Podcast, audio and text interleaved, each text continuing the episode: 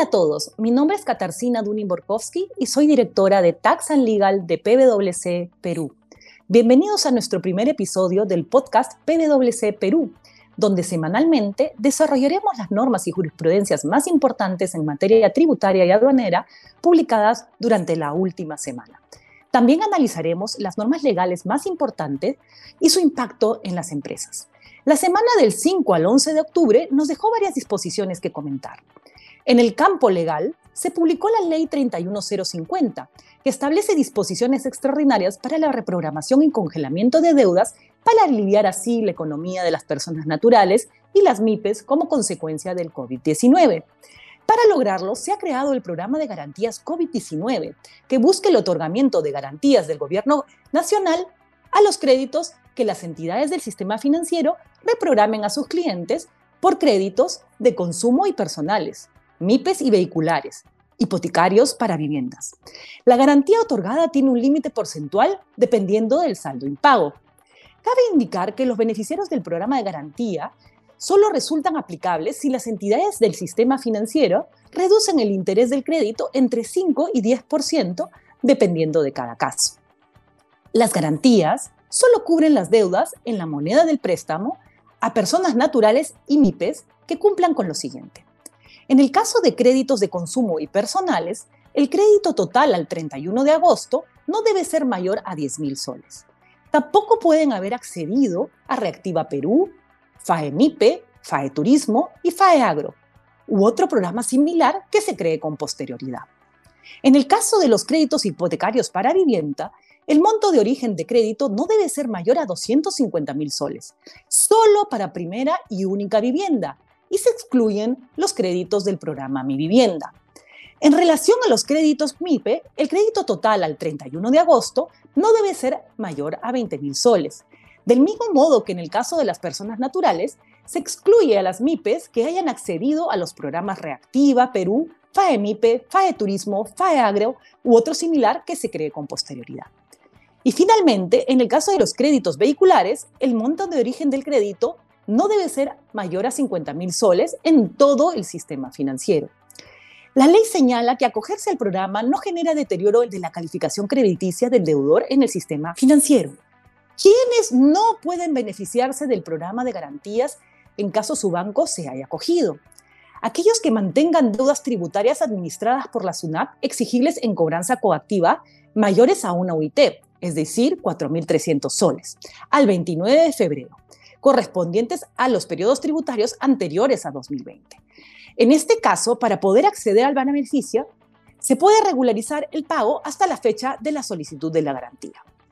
Es importante tener en cuenta que las personas naturales o MIPES solo pueden acceder a una de las modalidades de garantía. Es decir, solo se les otorgará una garantía por crédito de consumo o personal, crédito MIPE o vehicular o hipotecario. El plazo mínimo del crédito reprogramado en el programa de garantías es, para el caso de créditos de consumo personal, vehicular y MIPE, seis meses, mientras que para el caso de hipotecario para vivienda, nueve meses más nunca el plazo puede exceder los 36 meses, incluido el periodo de gracia. La ley señala también que las entidades del sistema financiero pueden establecer un periodo de congelamiento de hasta 90 días para créditos de consumo, personales, MIPES y vehicular, independientemente de lo pactado con anterioridad con la entidad del sistema financiero antes de la vigencia del programa que les estamos comentando. Para aquellos deudores que no hayan podido realizar ningún pago en los últimos tres meses antes de la publicación de esta ley. Este último beneficio se otorga a aquellos que no han accedido al programa de garantías nacionales comentado.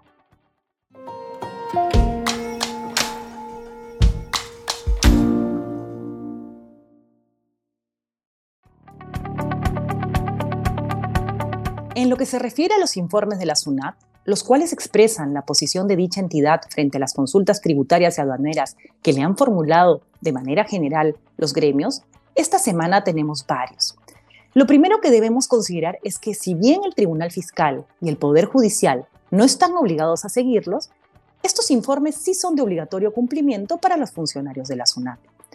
Los informes publicados esta semana señalan en relación a la obligación de declarar al beneficiario final, la SUNAT ha establecido que tratándose de un fideicomiso de titulización, la persona natural que percibe los resultados de los bonos por ser inversionista ostenta la, la condición de fideicomisario.